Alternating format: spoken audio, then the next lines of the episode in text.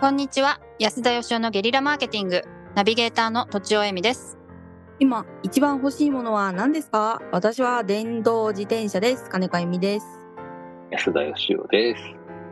欲しいなそれ私うも、ん、あ欲しい、あうん欲しい、えー欲しいものがあるってね、いいことですね。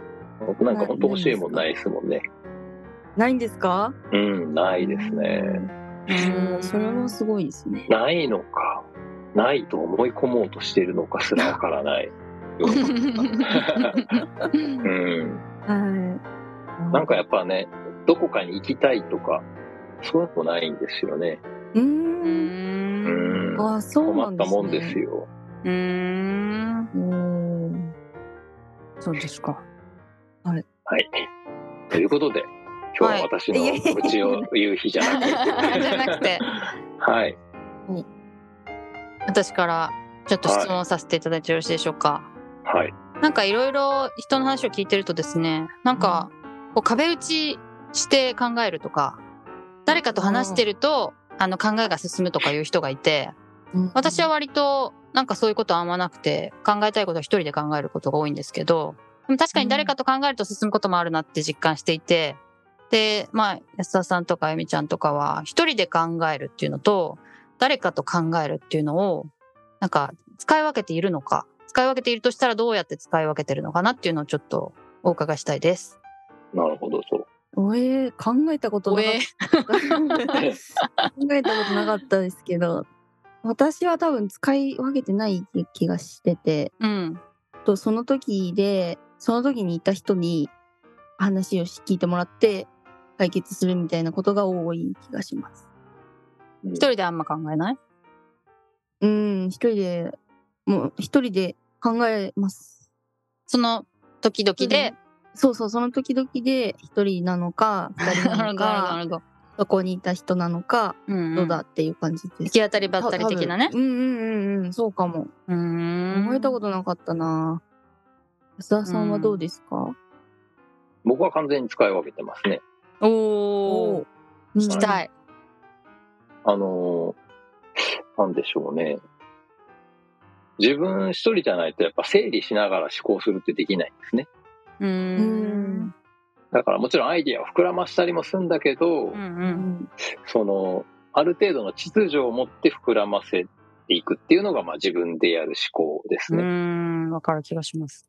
うん人とやるときは、もっとこう、ぐちゃぐちゃにするイメージですうね。ーん。うん自分の思考を一回こう、ぐちゃぐちゃにして、異質なものを混ぜて、よりなんか面白いアイディア出すとか、うん。おお。そういう時ですね。最終的にだからなんか物を作るとか、あの、例えばこういうランディングページ作りましょうよみたいなミーティングをみんなでやっていろんなアイディア出すっていうのは、それはみんなでやっても OK なんですね。うんう。うんんだけどそこで出たアイディアをある程度こう整理して練り上げていって面白い LP にするっていうのは、これは一人じゃないと無理だと思いますね。うんうんううん。ん。なるほど。すごだかい。ら頭の使い方が違う感じですかうんうね。んうん。まあ、人がいる方がこう意外なものが出てきたりとか、どんどん発散したりとか、寄り道がいい方向に行ったりとか、まあそういうことは確かにありますもんね。人からもちろんアイディアが出てくるってこともあるんですけど、うんその人が自分以外の人間が投げかけてくれた情報によって自分の中から引き出されるってことが大きいですね。ああ、なるほど、なるほど。自分から引き出される。はいはい。でもたまになんか、ああ、話してて整理できたわ、みたいな人もいますよね。それもありますね。えーそれはですね、そうのん相手が整理してくれるっていう場合もあると思うんですけど、はい僕の場合は話しながら相手に伝えようと思って整理していたら、あなるほどこういうことだったのかっていう うんうん、うん。相手がいることによって自分で整理できちゃうっていうのはあります。おお。まあそうですよね。いいですね。ななるほどじゃあその時に、こう、こういう、今はこういう考えを進めたいんだ、みたいな感じで、うん人をこう、人と話すっていう機会を設けたりとか、そういうふうにわざわざしてるっていう感じですかめったにないですけどそういうことはなんかうん今日はこのテーマでブレストしましょうっていう仕事としてやるときはその自分のアイディアにいい刺激を与えてくれるチームを作ってブレストをやるってことはやりますけど、う。うん友達と飲みに行くっていう時にあんまりそれは意識しないんですが、うんうん結果的にそこで整理されたり、すごい面白いアイディアひらめいたりっていうことはありますね。うんううんんうんなるほど。それは意識てしてというよりは、結果的にそうなった。はい、うんうんうん偶然。そうなるっていう。うーん。だから意識してそういう時間作ってるということもありますしう、ーん。偶然っていうのもありますね。ううーん。ん一人で考える、えっと、時間のが長いですかやっぱり。まあ圧倒的に長いですね。うん。うん。まあそうですよね。一人で考え、一人で整理し、そして僕の場合はこう発信したりするんですけど、うん。うん。自分なりに何回も何回も何回も考えて、ツイッターの140文字とか書くんですけど、はい。うんうんうん。それが、あの、人と話してる時に、あ、こういうふうに言えばよかったんだ、みたいなことはありまうすんうね。んおわお。かりにくいなーって思ってたのが、あ、そうか、こういうふうに言えばよかったんだ、みたいな。うん。確かに確かに。つまり、こうう、んなかなか通じないんで、いろいろ言い方変えてるうちに、あ、なるほどね、みたいなことがあって、あうんうんうん。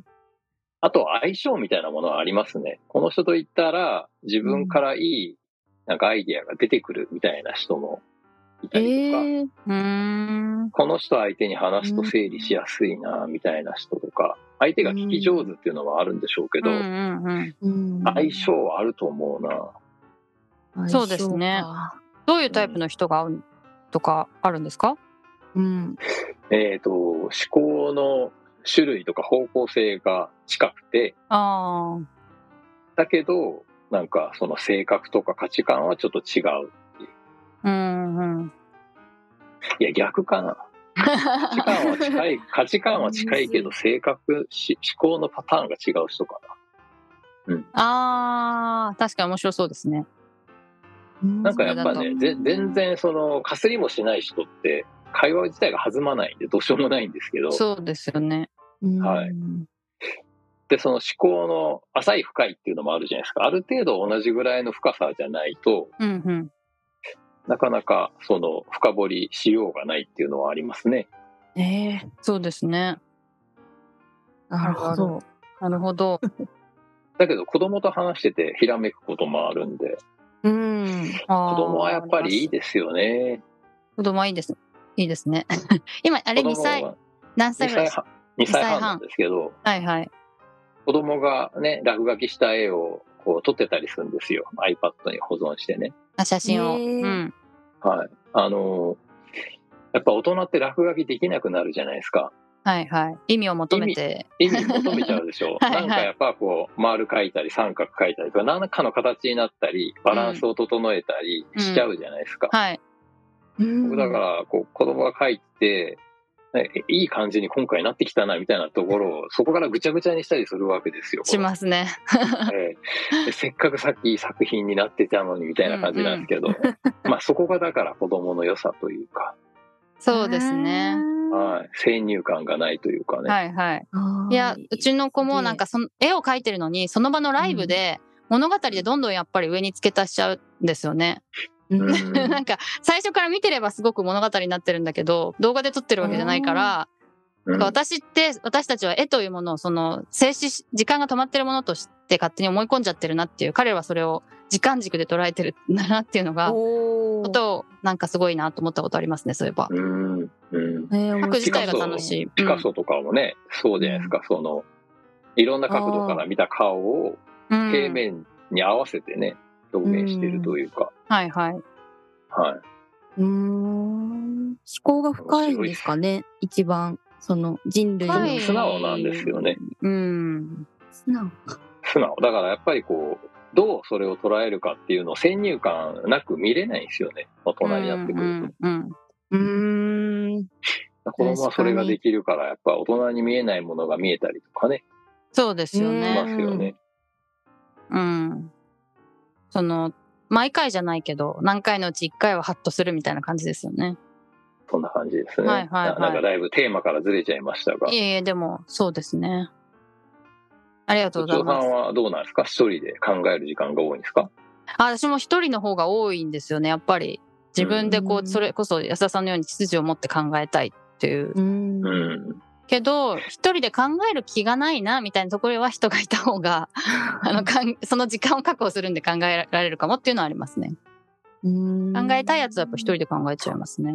うん。なるほど。はい。はいということで、じゃあ、はいおまとめしてください、おまとめ。まとめします か。えっと、はい安田さんは、その、やっぱり整理しながら、え、秩序を持って考えるときは一人でという。で、逆にぐちゃぐちゃにしたり、人から、人に何か、なん刺激をもらって、自分から引き出すときには、誰かと話すということでよろしいですか。あと、子供からインスピレーションもた多大に受けるってことですね。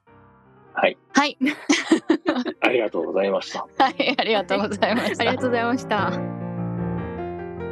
本日も番組をお聞きいただきありがとうございました私たち3人でギブの実験室というオンラインサロンを始めることにしましたキャンプファイヤーファンクラブというサービスで募集をしていますので参加したい方はキャンプファイヤーで検索するか境目研究家安田義雄のホームページ安田義雄 .com からお申し込みください来週もお楽しみに